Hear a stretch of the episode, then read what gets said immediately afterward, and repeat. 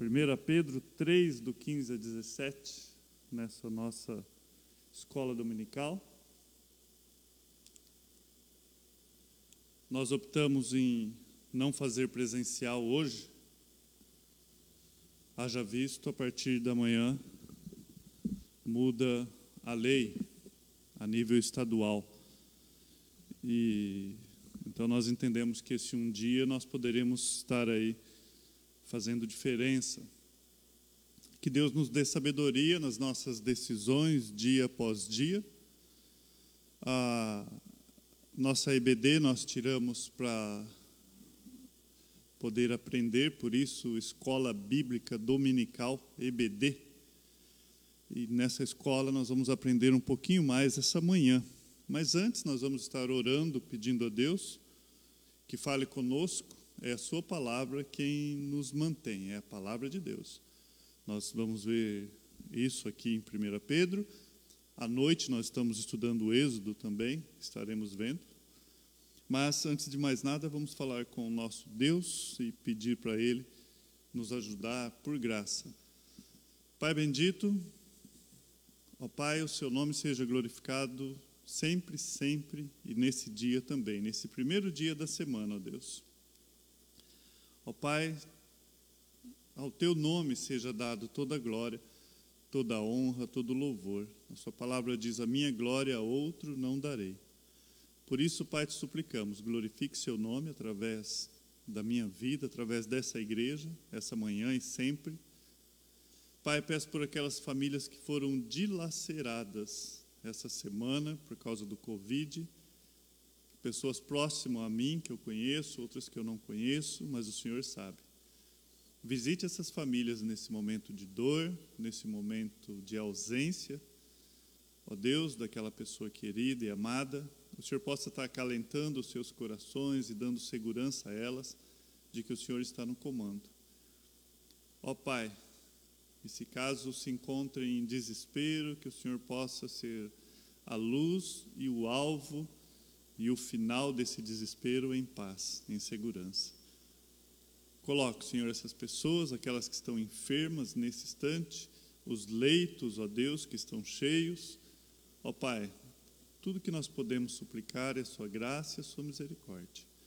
Coloque, Senhor, cada vida que está me assistindo nesse momento Obrigado por essa igreja, obrigado, Senhor, pela Sua santa palavra. Que o Senhor possa ser conosco essa manhã. Fale comigo, Pai. Fale conosco. Em nome do Seu Filho Jesus. Amém e amém.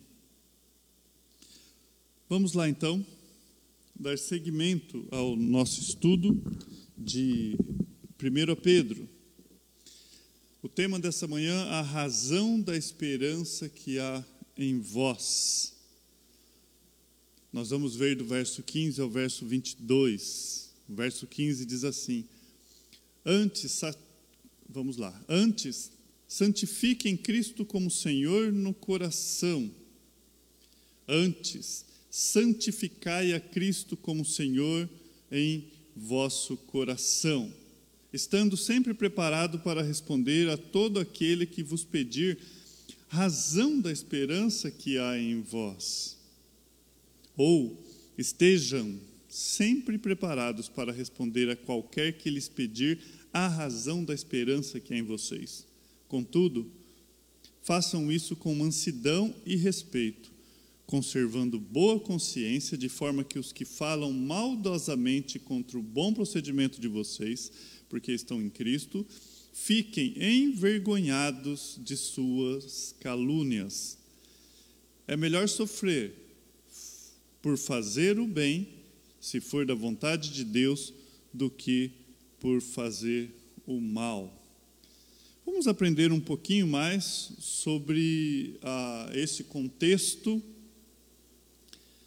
Antes, santifiquem a Cristo como Senhor no coração. Antes de mais nada, a primeira coisa que Pedro está dizendo aqui, aceite verdadeiramente Cristo como Senhor. Há uma falsa doutrina que veio algumas décadas atrás, é algo não muito antigo, até que recente, que dizia que uma pessoa poderia aceitar a Cristo eh, como Salvador e não como Senhor. E levaria um tempo para ela aceitar como Senhor e justificando o crente carnal. Nós não cremos nisso de forma nenhuma, muito pelo contrário, vai contra o que as Escrituras ensinam. Romanos 10, 9 10 deixa bem claro que nós confessamos com a boca e com o coração nós cremos.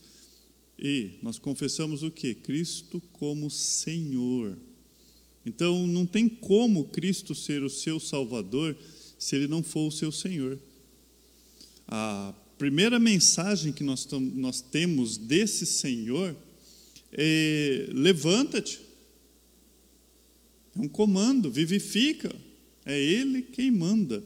E, e nós temos que ter Ele como Senhor. Quando os crentes santificam o Senhor em seus corações, eles afirmam sua sujeição total ao controle, instrução e orientações de Deus. Então, quando eu digo que Ele é o meu Senhor, isso no meu coração, eu estou dizendo que eu estou sujeito a Cristo, que Ele tem o controle. Eu estou sujeito à sua instrução, à sua orientação, que é a palavra de Deus. Alguém já disse que na vida dele era como se ah, ele tivesse conhecido a Cristo e colocado Cristo na garupa da bicicleta e ido andar com Cristo por aí e apresentava, olha, eu conhecia Cristo, né?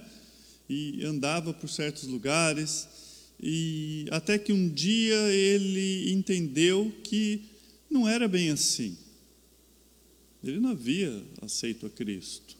Ele tinha entendido alguns conceitos do cristianismo, se dizia cristão, mas não era cristão. Até o dia que ele entregou verdadeiramente a vida dele a Cristo e se sujeitou a Cristo como Senhor, ele disse que foi como se invertesse a coisa. Agora ele era o garupa e Cristo era quem pilotava a bicicleta. E os caminhos que Cristo começou a dirigir não eram os mesmos que ele estava acostumado, muitas vezes confortáveis, mas era o caminho correto. Então, antes de mais nada, santifiquem Cristo como Senhor no coração. Santifiquem. Essa palavra santificar significa ser separado, consagrado. É, é, é você pegando seu coração e ter um espaço especial, um tempo especial, colocar a parte de tudo e todos, e ter Deus como objeto do seu amor, da sua reverência, da sua lealdade, da sua obediência. Por isso que Paulo, quando ele escreve aos Romanos, ele fala assim: mas revestivos do Senhor Jesus Cristo e nada disponhais para a carne no tocante às suas concupiscências. Abandone a carne, se revista de Cristo. Agora, essa declaração de Cristo como Senhor não é algo externo, é algo que acontece internamente no coração dos verdadeiros crentes, os verdadeiros adoradores. Lembra que Jesus falou que o Pai procura o quê? Adoradores. São aqueles que buscam a adorar a esse verdadeiro Deus. Tira esse conceito de adoradores apenas de, de música, levantando a mão para o céu. Não. É você ter Deus como único alvo da sua vida, de verdadeira adoração. Falávamos a semana passada que Deus nos fez idólatra. O que é idólatra? Você ter um objeto, um alvo único. E ele nos ensina que ele é alvo dessa idolatria. O problema é que nós usamos essa adoração para outras coisas. Então, a, os verdadeiros adoradores, aqueles que adoram a Deus, que têm uma santa reverência a esse Deus, que têm Deus como objeto do seu amor, mesmo que eles venham a sofrer mesmo que eles enfrentam sofrimentos injustos, eles têm o Senhor no comando de suas vidas. Então é Cristo como Senhor. É, é uma submissão, uma sujeição, é você crer nos propósitos perfeitos do Senhor, que é soberano. Ele manda, ele sabe o que faz. Eu confiei a minha vida, não é a qualquer pessoa. Eu entreguei a minha vida, não é a um outro igual a mim, mas ao Senhor, de tudo e de todos. Então, primeiramente, essa coragem, essa audácia de você eh, poder triunfar ou ter êxito em meio a situações mais adversas da vida, nasce no momento em de que quem está no controle da sua vida. E às vezes nós queremos pegar as nossas rédeas, achamos isso e queremos ter controle da nossa vida. Então começa com antes santifique em Cristo como Senhor no coração. Primeiro ponto essa manhã. Aceite a Jesus Cristo como Senhor e Salvador da sua vida. Não somente uma coisa, nem somente outra coisa. Ele é Senhor e Salvador da sua vida. Esse é o ponto fundamental. Não devemos partir daqui tentar qualquer coisa sem Ele. Estejam sempre, estejam sempre preparados para responder a qualquer que lhes pedir a razão da esperança que é em vocês, ainda no verso 15. Estejam sempre preparados, sempre, sempre, sempre, para responder a qualquer, não indivíduos em particular, não pessoas que você que foram agraciados com o seu gosto, a qualquer que lhes pedir a razão da esperança que é em vocês. Esse pedido não necessariamente vai vir alguém falando: Olha, por que você crê nisso? Às vezes vem com desdém. Já houve vezes de eu estar na empresa tomando café com um grupo de pessoas e eram dez minutinhos apenas e alguém falar assim: Olha, é, eu acho esses crentes meio maluco, esse negócio de ficar indo em igreja, dar dinheiro para pastor. E isso é uma forma de, de, de chamar o assunto. Espera aí, eu concordo com você, eu também acho louco uma pessoa que faz isso. Mas eu posso falar o que eu penso e por que, que eu estou numa igreja. E aí abre precedente para você poder pregar o Evangelho, falar o porquê dessa confiança, porquê dessa sujeição. Então nós devemos estar sempre preparados para apresentar uma defesa da fé. Esse termo que ele usa aqui, a defesa, ela no grego é, significa apologia, apologética. Muitas vezes ela foi usada em tribunais, em tribunais, e talvez isso possa acontecer com a gente, nós não sabemos. E às vezes Paulo usou informalmente para pessoas, para mostrar que ele sabia quem ele servia, a quem ele estava seguindo, aquelas pessoas que o, questionavam. Agora, então, primeiro ponto, santifica o Senhor em seu coração, aceite o Senhor Jesus Cristo como Senhor e Salvador, dedique a sua vida, que Ele seja o alvo da, da sua dedicação, do seu amor. Isso, Cristo é o ponto, é a rocha, é o nascimento, é tudo. Bom, mas também Pedro vai falar que nós precisamos e deve haver, há uma necessidade dos crentes constantemente estar preparados, estar em prontidão para responder, seja num tribunal ou informalmente, diante de qualquer pessoa que pede a razão daquilo que você crê, daquilo que você acredita, a razão por que você vive desse jeito, mesmo que eles não concordem. E quando fala esperança aqui, o evangelho ele é indicado como a esperança dos crentes. Então, esperança, evangelho, esperança, evangelho. Em Atos 26, 6, nós lemos assim: E agora estou sendo julgado por causa da esperança da promessa que por Deus foi feita aos nossos pais. Opa! Paulo falando a promessa feita aos nossos pais, aos que vieram antes de nós. Isso é o Evangelho? Sim, é o Evangelho. Você encontra o proto-evangelho, o nascimento do evangelho, desde Gênesis. Nós vamos falar um pouquinho essa noite sobre isso. Em Efésios 1,18, você lê assim: Iluminados os olhos do vosso coração, para saberdes qual é a esperança do seu chamamento, qual a riqueza da glória da sua herança dos, nos santos. Quem ilumina os nossos olhos? Quem abre a nossa mente, coração, para a gente poder saber qual é a esperança? O que é essa esperança, se não o Evangelho? É saber que Cristo veio e que Ele está conosco, que Ele há de voltar.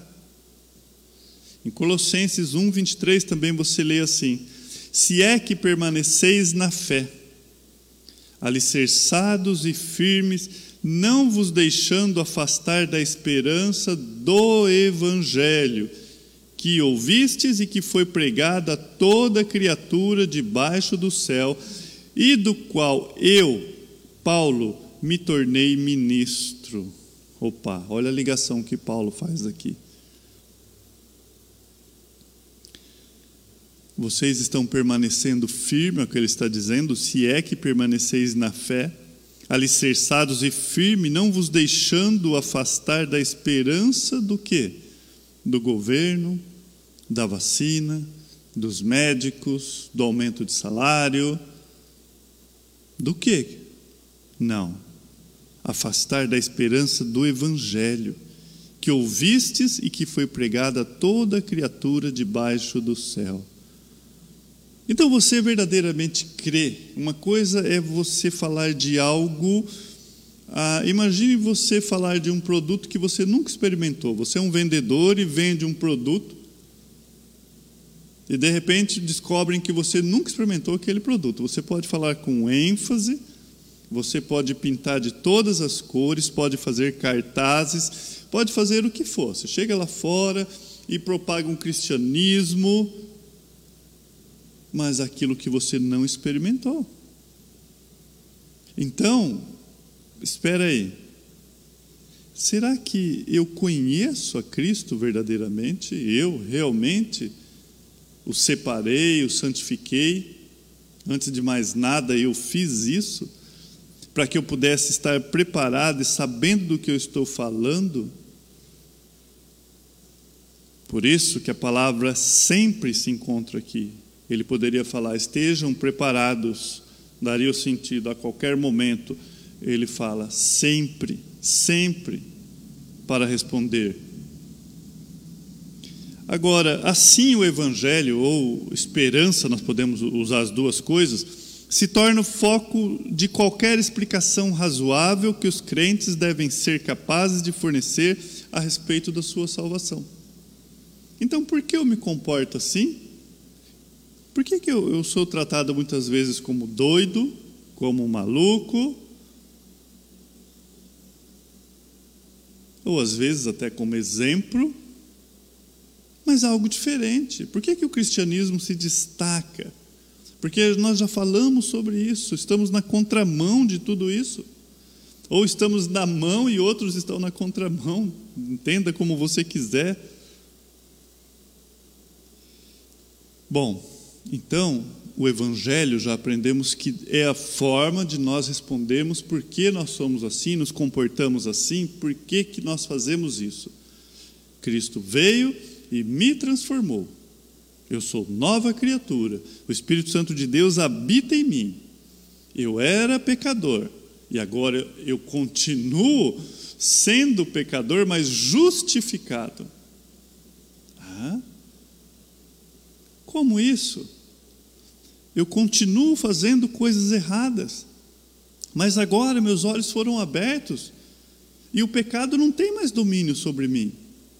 Agora eu enxergo aquilo que eu não via antes, que eu fazia na minha cegueira e não sabia que era errado, que eu achava que era só um bando de maluco, que pessoas cheias de regras. que vinham trazer regras para mim. Não tinha noção de que aquilo era uma afronta contra Deus. E vai haver um dia que não vai haver mais a presença do pecado na nossa vida. Hoje nós temos poder contra o pecado, ele não tem mais domínio sobre nós. Vai haver um dia que não vai haver mais essa presença dele na nossa vida. Contudo, o verso 16: façam isso com mansidão e respeito, conservando boa consciência, de forma dos que falam, de forma que os que falam maldosamente contra o bom procedimento de vocês, porque estão em Cristo, fiquem envergonhados da vossa calúnia. Opa, façam isso de que forma? Isso que? Responder à esperança que há em vós. Essa apologética, essa defesa da fé. Ah, nós estudamos, antes de, de chegar em Pedro, nós estudamos Tiago. E quando você vai em Tiago, capítulo 3, o verso 13, diz assim: Quem entre vós é sábio e inteligente, mostre em mansidão de sabedoria. Tiago, se você vir lendo numa sequência é, de como a, a Bíblia foi compilada, você já passou por Tiago e você já ouviu Tiago falando isso. Olha, quem de vocês é sábio e inteligente? Quem de vocês tem a resposta?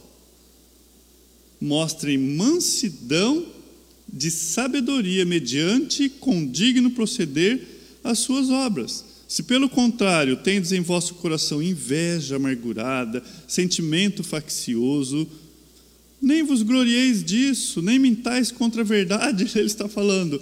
É mentira. Então, espera aí, eu vou responder a razão da esperança que há em mim. O primeiro ponto que eu tenho que ter, se eu conheço a Cristo, se a presença dele é real na minha vida, se houve uma santificação na minha vida, eu vou me comportar tal qual Cristo se comporta nas Escrituras. Não é nem como ele se comportaria, mas como eu vejo ele se comportando na Escritura. Por isso que ele fala: espera aí, é com mansidão. Isso é, é, é, se refere a modéstia, humildade, não no sentido de, de fraqueza, mas aquele é, sentido de não ser dominador, arbitrário, seguir a verdade em amor. Quando você envolve em debates, discussões, às vezes você é dominado pelo calor do momento ali, não é? Começa a engasgar algumas coisas e ali vai acontecer uma coisa que é normalmente fatal. Você vai gerar mais calor do que luz. E tudo que precisaria ali é de luz, de entendimento, Espera aí, se você entendeu, se Deus abriu os olhos, a, a razão do, do, do seu entendimento, Ele agiu em graça. Não é porque você é mais do que as pessoas, mas o pecado faz com que nós iniciamos discussões, às vezes dentro de família, às vezes pais para com filhos, não é isso? Falta-lhe sabedoria falta-lhe mansidão para chegar para os filhos, porque ele creu que o filho nasceu dentro da igreja, é convertido, e chega uma fase que o filho afasta da, da vontade perfeita de Deus, das Escrituras, e muitas vezes é o próprio Deus mostrando isso, falando: olha, eu fiz isso para que você não se engane achando que seu filho é convertido porque está indo na igreja. Eu estou mostrando o que está no coração dele para que se faça algo a respeito. Para que o seu filho venha a se converter dos maus caminhos, como um dia você se converteu. E quando nós olhamos e, e vemos aquilo que Deus fez para nós em graça, não vai ser feito em desgraça para os seus filhos, em briga, contenda, mas a mesma graça, o mesmo amor, e nós podemos usar isso.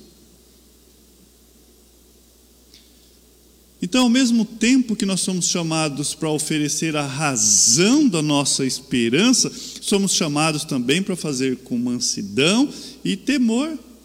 Eu já citei aqui, por isso que Efésios 4,15 diz assim: Mas seguindo a verdade em amor, cresçamos naquele que é o cabeça, Cristo. Quem é o cabeça? Cristo. Já aprendemos sobre isso. Quem é a fonte? Cristo. Não é você, não sou eu. Fazemos isso em amor. Paulo, ele deu exemplo em 2 Coríntios 10, 1, a parte A, ele fala: E eu mesmo, Paulo, vos rogo pela mansidão e benignidade de Cristo. Olhe para Cristo, não é em meus passos o que faria Jesus. É o que fez Jesus. Você tem toda a Bíblia para olhar aqui. Não é ficar adivinhando o que ele faria, é o que fez Jesus é uma reverência expressa de devoção a Deus, um profundo respeito por Sua verdade e respeito pelo ouvinte. Uma coisa não quebra a outra. Eu tenho um propósito final, que é glorificar a Deus de forma que os olhos dessa pessoa que está ouvindo seja aberta eu tenho um propósito, é amar o próximo. Eu suplico a Deus, Senhor, abre os olhos dessa criança, desse jovem, desse adolescente, desse senhor, dessa senhora, seja quem for. Eu estou seguindo a verdade, mas em amor. Colossenses 4, 6 é para todos, diz assim: A vossa palavra seja sempre agradável, temperada com sal para saberdes como deveis responder a cada um. Semana passada estava em casa, tocou a campainha e aí uma pessoa atendeu, Sérgio de Uberaba. E minha esposa foi falar, ele foi duro, falou alto, é o Sérgio de Uberaba, não sei o quê. Eu estava em casa, estranhei tal comportamento. Não, eu vou lá ver o que, que é. E cheguei lá e uma pessoa estava bem exaltada. Eu saí, fechei o portão nas minhas costas. Eu vi ela, e logo ela começou a falar de Deus, que ela era da igreja tal, não sei o quê. Eu peguei, sentei na calçada pacientemente. E aquele comportamento, de forma nenhuma, é de alguém que veio representado pelo próprio Deus. Ele estava de máscara, eu com a minha. Sentei lá na calçada, esperei ele falar bem uns 15 minutos. Falou, falou, falou. E aí eu percebi que ele tinha parte do evangelho e eu falei: "Meu amigo, eu estou aqui sentado e será que eu estou indo para o inferno? O que, que eu tenho que fazer para estar eternamente com Deus?"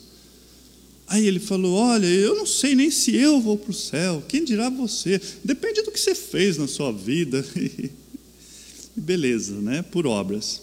Por isso que ele estava naquele desespero, pedindo dinheiro, vendendo CD. Senta aí. Vamos fazer o seguinte: você falou o que eu tenho que fazer para ir para o céu. Posso falar para você o que eu penso? Não me identifiquei, nada disso.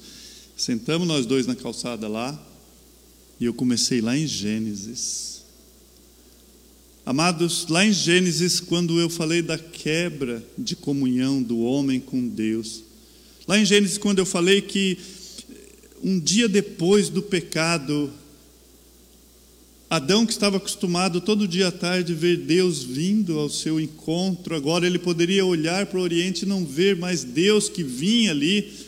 O dia se pôs, a noite chegou e ele não tinha mais a comunhão com Deus. Naquele momento, o homem já começou a chorar ali, em Gênesis. Ah. E quando chega o doce evangelho, quando abro para ele a verdadeira palavra de Deus,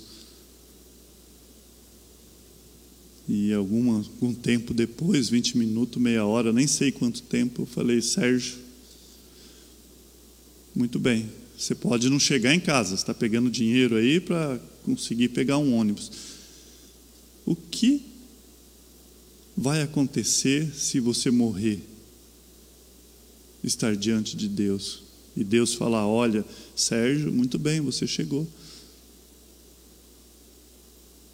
Por que, que eu devo deixar você entrar no meu céu? Hipoteticamente dizendo, né? E ele respondeu: Senhor, eu não. eu não tenho condição, é por causa daquilo que o seu filho fez por mim, Jesus Cristo. Entende? Colocando em prática, sabe o que me fez sair lá em mansidão? A palavra do domingo anterior que ficou assim na minha mente: faço bem, faço bem, faço bem. Então nasceu de algo, eu imaginei que ele estava endemoniado, alguma coisa assim, de uma gritaria. Fui lá fora com isso, faço bem. E qual é o maior bem que eu posso fazer para uma pessoa? A não ser apresentar o próprio Deus para ela. Eu quero crer, talvez se eu não ver essa pessoa nunca mais. Orei por ela, quando lembro, oro novamente. Ah, eu quero crer que ela estará lá no céu eternamente. Ela entendeu o Evangelho e perceptível que ela entendeu, não apenas com os olhos, com os ouvidos, mas com o coração.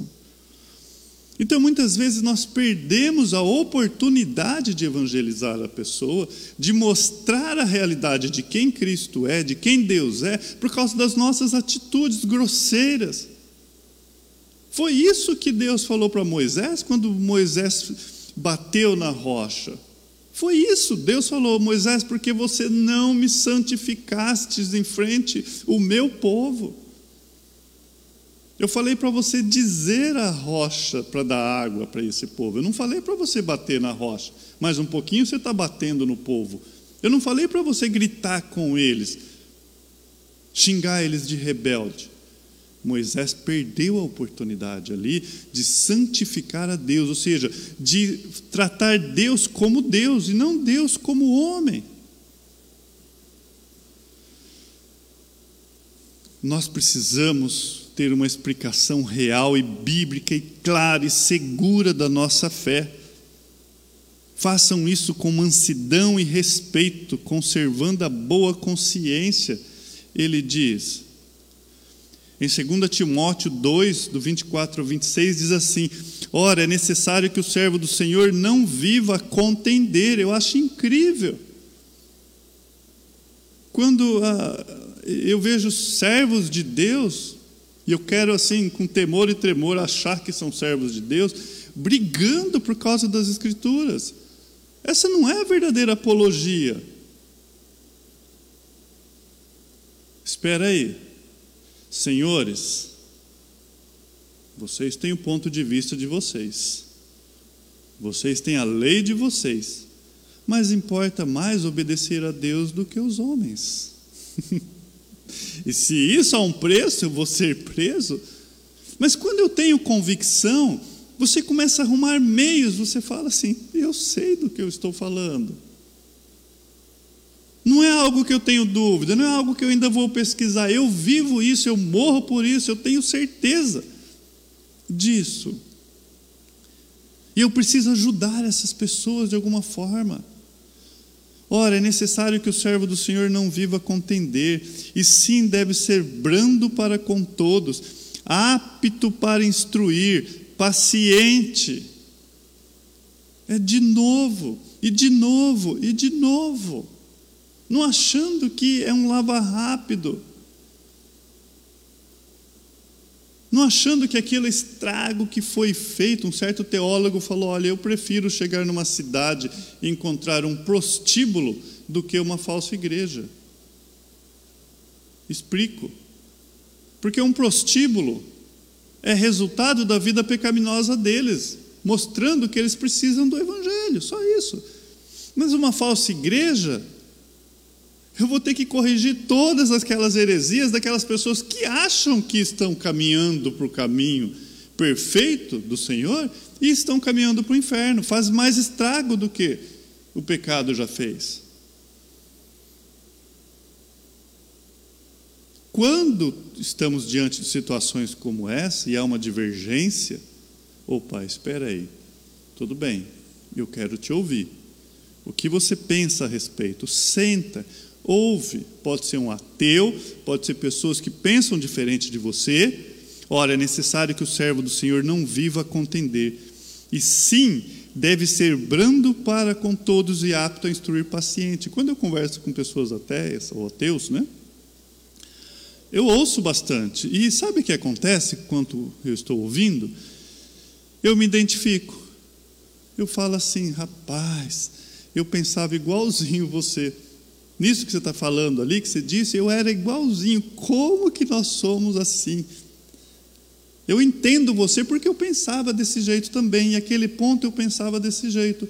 E eu comecei a procurar uma razão da esperança da minha existência e encontrei em Deus. Agora, quando há necessário, de, necessário disciplina, o verso 25 de 1 Timóteo 2 diz assim: disciplinando com mansidão os que se opõem, na expectativa de que Deus lhe conceda não só o arrependimento para conhecer plenamente a verdade, mas também o retorno à sensatez, livrando-se eles dos laços do diabo tendo sido feitos cativos por ele para cumprirem a sua vontade. Então, aqui, mesmo que a pessoa tenha conhecimento, Satanás lançou laços e essa pessoa caiu, e a necessidade de disciplina é com mansidão. Ele está contra a verdade, ele está se opondo à verdade de Deus. Há um conflito ali. E mesmo quando chega a esse ponto, a palavra de Deus fala: olha, na expectativa de que Deus, Deus, Deus, Deus, não você. Isso ah, nos afeta em dois pontos, porque se você acha que está em você, se aquela pessoa se converte, você acha que é você, se ela se converte dos maus caminhos, se ela retorna para os caminhos do Senhor, duas coisas podem acontecer. Você acha que foi você, eu sou bom mesmo. Valeu aquele treinamento que eu fiz. Ou ao contrário, você prega para uma pessoa, ora por ela, e você se desanima, você fala: Poxa, eu não sei, eu sou incapaz, eu não posso, eu não consigo. Você realmente não consegue. Nós fazemos o que fazemos, é necessário que o servo do Senhor não viva a contender, seja brando para com todos, apto para instruir, paciente, disciplinando os que se opõem, na expectativa de que Deus lhe conceda. Sempre a nossa ansiedade deve ser lançada sobre ele. Senhor, me ajuda, Pai, a ter as palavras corretas Pai, quando Paulo falou que ele não veio com palavras persuasivas, mas com poder do Evangelho, é esse poder que eu busco. Para que a fé dessas pessoas, para que a fé do meu filho, a qual eu tanto prego, não, não seja firmada nas minhas convicções, na minha teologia, firmada em mim, mas firmada no Senhor. Então nós temos a expectativa de que Deus muda essas pessoas. Façam com mansidão. vou responder a razão da minha fé, eu vou evangelizar, eu vou falar com essas pessoas sobre Deus com mansidão e respeito. Em 1 Tessalonicenses 5, 19 a 22 diz assim: Não apagueis o espírito, não desprezeis as profecias, julgai todas as coisas, retém o que é bom, abstens abstende-vos de toda forma de mal. Não justifica a gritaria, não justifica a briga, é poder do Espírito Santo. Quando você tenta fazer por conta própria, você não está dando louvor ou crédito a quem deve ser dado, você não está usando o Espírito Santo, não apagueis o Espírito Santo, não despreze a palavra de Deus, não é um convencimento seu, tenha as duas coisas, tenha o, o Espírito Santo em primazia, em certo sentido, entendendo que a palavra de Deus se discerne espiritualmente, precisamos do Espírito de Deus, na dependência do Espírito de Deus. Diz que Spurgeon, quando subia para pregar, cada degrau ele subia orando. Eu creio no poder do Espírito Santo. Então não apague o Espírito Santo. Não vai com palavras persuasivas. Olha, depois que eu comecei a ir na igreja, tudo melhorou. Isso é um falso evangelho. Porque você está dizendo esse tudo melhorou, se pelo menos falasse da forma correta, tudo melhorou no sentido espiritual, meu interior está se renovando dia após dia, embora o meu exterior se corrompa, no sentido de estar deteriorando, morrendo, ainda estava certo, mas não. Eu tinha uh, uma empresa, estava falindo, agora minha empresa prosperou, eu tinha um carro, agora eu tenho três carros, eu tinha. Isso não é evangelho. Não abandona as escrituras. Olha, Cristo adentrou a minha vida e meu mundo virou de ponta cabeça. Sabe, foi tão traumático como um parto pode ser. Porque ele me tirou daquele conforto que eu achava que era confortável, que era útero, e me colocou num mundo que eu não conhecia, que é totalmente diferente daquele mundinho que eu achava que tinha controle. Foi tão traumático como um parto. Mas hoje eu enxergo, foi feito a plena vontade dele. Em Efésios 4, 14 e 15, para que não mais sejamos como meninos agitados de um lado para o outro e levados ao redor por todo o vento de doutrina, pela artimanha dos homens, pela astúcia com que induzem ao erro. Ele não está falando aqui. Ah, existe três tipos de doutrina. E essa aqui ele está falando de doutrina de homens. Para nós não sermos mais meninos, agitados de um lado por outro, levados ao redor por todo vento de doutrina. Aí ele liga, por artimanha de homens. Nós temos três tipos de doutrinas na Bíblia. Primeiro, doutrina de demônios, Tiago já falou sobre isso. Doutrina de homens, Jesus fala sobre isso, e aqui Paulo fala em Efésios, e a sã doutrina que é a palavra de Deus. Então, quando essas pessoas estão sendo levadas, não é pela doutrina de Deus. Não tem como transformar uh, uma mentira em verdade. Ou ela é mentira ou ela é verdade. Mas são doutrina de homens. Por artimanha de homens, por astúcias de homens que vão induzir ao erro. E o que nós devemos fazer? Seguindo a verdade em amor, cresçamos em tudo naquele que é o cabeça, Cristo. Há um crescimento baseado aonde? Naquele que pulsa, aquele que envia, aquele que é tudo, cabeça, Cristo, não em homens. Eu posso ser instrumento de Deus a levar a palavra de Deus, mas eu não sou o fim. Eu não sou o início, eu sou o meio a qual Deus usa a sua igreja, refletindo a sua glória. E amados, algumas vezes essa insegurança pode até minar a nossa segurança da salvação. E as pessoas começam a questionar aquelas pessoas que não vestiram a couraça da fé mesmo o capacete que é a esperança da salvação. Paulo fala em 1 Tessalonicenses 5,8: Nós, porém, que somos do dia, sejamos sóbrios, revestindo-nos da coraça da fé e do amor, e tomando como capacete a esperança da salvação. Em Efésios 6, lá no finalzinho, ele vai falar sobre isso aí também. Então, espera um pouco. Se nem eu tenho segurança na minha salvação, como que eu vou falar para outro?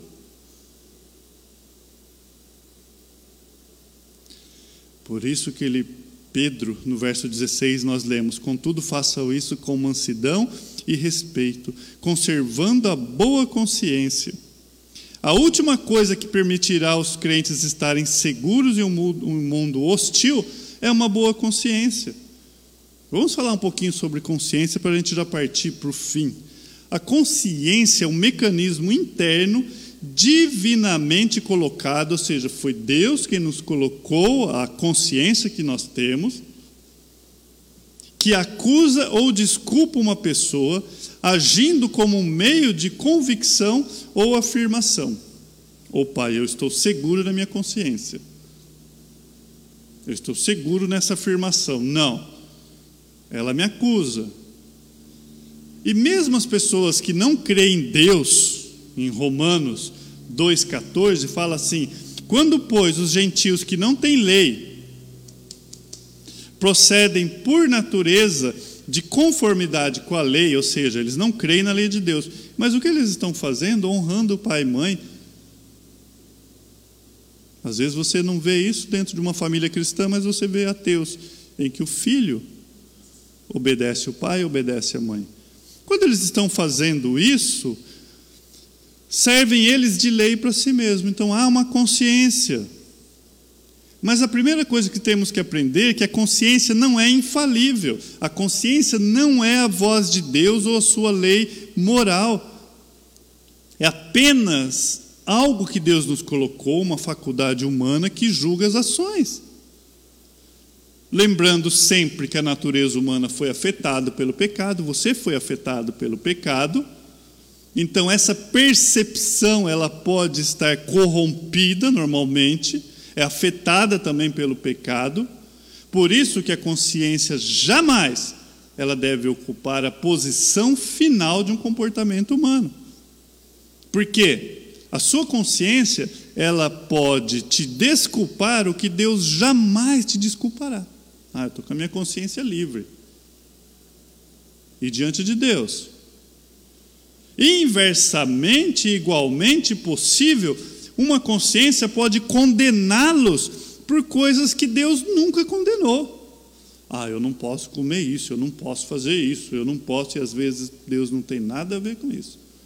Como falou para aquele jovem: Mestre, fala para o meu irmão dividir a herança comigo, que eu tenho contigo que eu tenho com esse assunto? E às vezes nós nos condenamos, coisas que nós criamos, doutrinas humanas, nos sujeitamos a um julgo a qual Cristo já nos tirou, e a nossa consciência está lá. Não pode, não pode, não pode, pode. Em 1 Coríntios 4, esse texto é riquíssimo, do 2 ao 5 diz: Ora, além disso, o que se requer dos dispenseiros é que cada um deles seja encontrado fiel. Todavia, a mim pouco se me dá de ser julgado por vós ou por tribunal humano.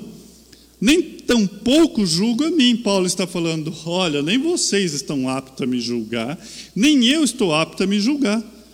Porque de nada me argui a consciência, contudo, nem por isso me dou por justificado, porque quem me julga é o Senhor. Mesmo que a consciência está uma porta aberta lá, quem me julga é o Senhor. Portanto, nada julgueis antes do tempo, até que venha o Senhor, a qual não somente trará plena luz às coisas ocultas das trevas, mas também manifestará os desígnios do coração. Opa, o que, que importa? Desígnio do coração. Deus olha o quê? O que o homem não vê, o coração.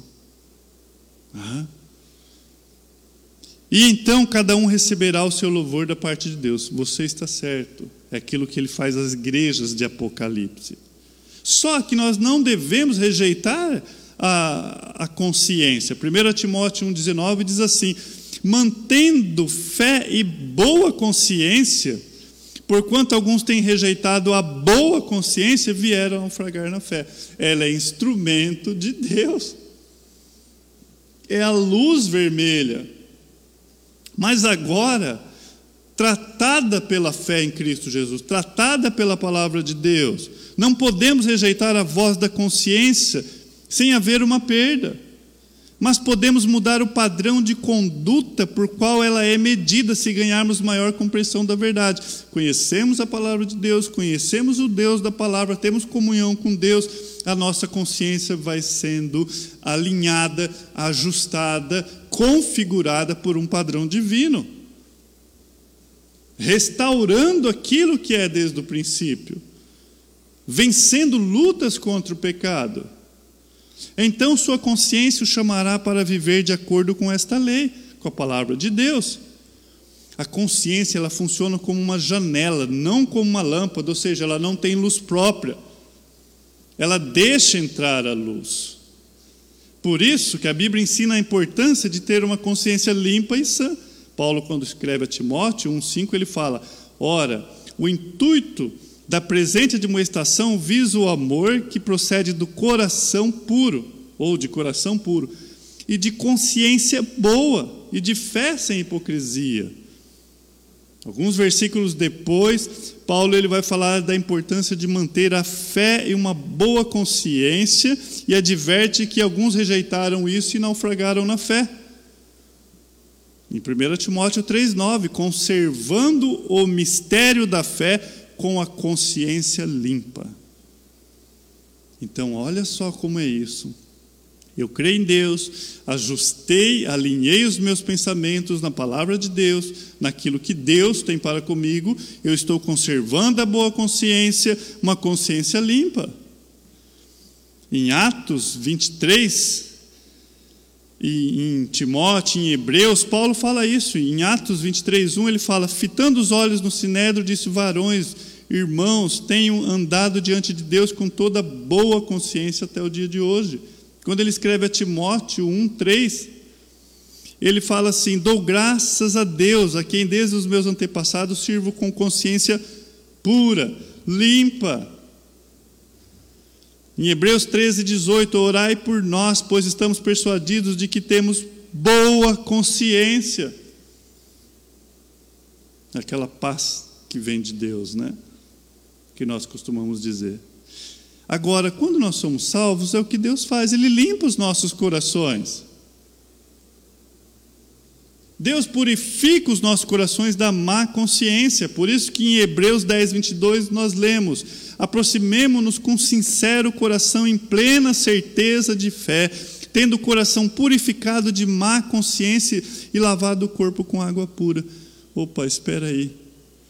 Alguma coisa está acontecendo aqui. Eu tenho uma consciência limpa, pura, alinhada com Deus. Agora eu estou preparado para responder a razão da minha esperança. Não em dúvida, mas convicto. Não é uma consciência que me acusa do pecado, mas é uma consciência que diz que meus pecados são perdoados. Eu confessei o meu pecado, como diz o salmista, Salmo 32, 5. A minha iniquidade não mais ocultei, Disse: Confessarei ao Senhor as minhas transgressões, e tu perdoastes a iniquidade do meu pecado. É uma consciência pura, sabendo que Deus perdoou os meus pecados em Cristo Jesus. Em Colossenses 2,13: E a vós outros que estáveis mortos pelas vossas transgressões e pela incircuncisão da vossa carne, vos deu vida juntamente com Ele, perdoando todos os nossos delitos tendo cancelado e escrito a dívida que era contra nós, que constava de ordenanças, do qual era prejudicial, removeu inteiramente, encravando na cruz. Consciência limpa, por aquilo que Cristo fez por mim, não por aquilo que eu faço. Se, porém, andarmos na luz, João, quando escreve a sua primeira carta, capítulo 1, verso 7, se, porém, andarmos na luz, como Ele está na luz, mantemos comunhão com os outros, e o sangue de Jesus, seu Filho, purifica de todo pecado. Você santificou o Senhor mesmo no seu coração? Você tem Ele em primazia, é Ele quem tem o controle da sua vida, é Ele quem manda. Como está a sua consciência? Todo crente deve proteger a pureza da sua consciência purificada, vencendo batalhas pela santidade interior, onde a consciência opera. Atos 24:16, Paulo diz assim: "Por isso também me esforço para ter sempre consciência pura diante de Deus e dos homens." Amados, olha como que as coisas vão ficando sérias e como vai dando sentido. Como eu vou defender aquilo em que eu não creio ou como eu vou defender aquilo que eu acho que eu estou em pecado, que eu estou falhando? A minha consciência tem que estar pura diante de Deus e diante dos homens. Isso te dá segurança. Eu não devo nada a vocês. E a Deus também não, porque foi pago em Cristo Jesus. A minha dívida era enorme, impagável, mas agora foi quitada eu estou ok com Deus, ok com o próximo, eu tenho autoridade e liberdade até para morrer, se necessário, por esse evangelho. Uma boa consciência que todo cristão deve ter, ou manter, melhor ainda. Uma consciência limpa permite que os crentes sejam livres de qualquer fardo de culpa ao enfrentar a hostilidade e as críticas do mundo. Não é aquela pessoa que está pregando, mas ela está pesada. Quero pregar para o meu filho, para minha filha, quero ser exemplo, mas a minha vida é uma vida de fardo. Que eu, espera aí, não. Lembro da minha mãe lavando roupa e eu embaixo do tanque. Ali eu sentava lá pequenininho, cabia, né, embaixo do tanque. Gostava de me pendurar lá no tanque também. Ou de cruz se porque nela surgiu. Ouvindo minha mãe cantando ali, tchac, tchac, aquele barulho, né? Esfregar roupa, não tinha máquina, não, tchac, tchac. Sim, eu amo a mensagem. Estava tudo bem. Estava faltando comida dentro de casa meu pai tinha sofrido um acidente, batido a cabeça, estava desempregado, estava faltando tudo, passando dificuldade terrível. Mas a minha mãe estava lá, firme. Qual exemplo você deixa para os seus filhos? Uma boa consciência ali livre, eu sou perdoado, eu amo a mensagem da cruz. Romanos 14, 22. A fé que tens, tenha para ti mesmo perante Deus. Bem-aventurado é aquele que não se condena naquilo que aprova. Conservando, Pedro fala, boa consciência, de forma que os que falam maldosamente ou murmuram contra o bom procedimento de vocês porque estão em Cristo, fiquem envergonhados das suas calúnias.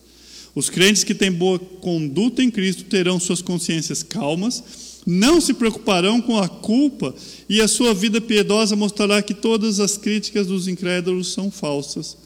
Ele vai falar mal. Quantas coisas aconteceram na minha vida? Para minha vergonha, muitas vezes, que eu merecia, fiz coisas erradas mas muitas vezes eu nem sabendo, pessoas reclamando, murmurando, e quando foram ver não era nada daquilo. Vergonha, vergonha.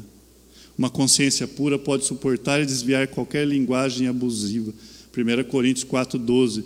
E nós afadigamos, trabalhamos com as nossas próprias mãos. Quando somos injuriados, lembra? Aprendemos sobre injúria. Bendizemos quando perseguidos, suportamos. Está sendo injuriado? Está, estão te chamando daquilo que não é verdade? E termino lendo o verso 17. Porque se for da vontade de Deus, é melhor que sofrais por praticar, praticardes o que é bom do que praticando o mal. Se for da vontade de Deus, é melhor que você sofra praticando bem do que fazendo mal.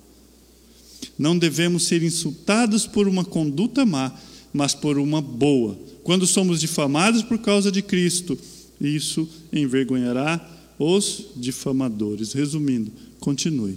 Faça boa obra. Continue firme. Continue. Continue. E se mesmo assim você sofrer, porque é da vontade de Deus, é melhor você sofrer praticando bem do que praticando mal. Porque praticando mal já era esperado. Não há louvor nenhum nisso. Mas praticando o bem, ele fala, é melhor. É melhor. Porque há um louvor nisso. Vamos orar? Papai, obrigado. Obrigado por essa manhã. Tanto aprendizado há nessa carta magnífica, carta tão pequena e tão rica. Que tesouro, Pai. Obrigado, Senhor, pela Sua palavra. Obrigado, Senhor, por aquilo que o Senhor nos ensina. Te consagramos esse dia tão somente a Ti. Te agradecemos, te louvamos, te bendizemos em nome de Seu Filho Jesus. Amém e amém. Louvado seja Deus por mais essa porção. Novamente repito, somente ao vivo estamos com a igreja, entre aspas, fechada. E vamos continuar. Enquanto eh, pudermos estarmos transmitindo, vamos transmitir. À noite também não haverá culto presencial. Já aviso desde já, mas eu estarei transmitindo, ou aqui da igreja, ou lá de casa mesmo. Aprove aquilo que Deus me direcionar. Amém? Louvado seja Deus.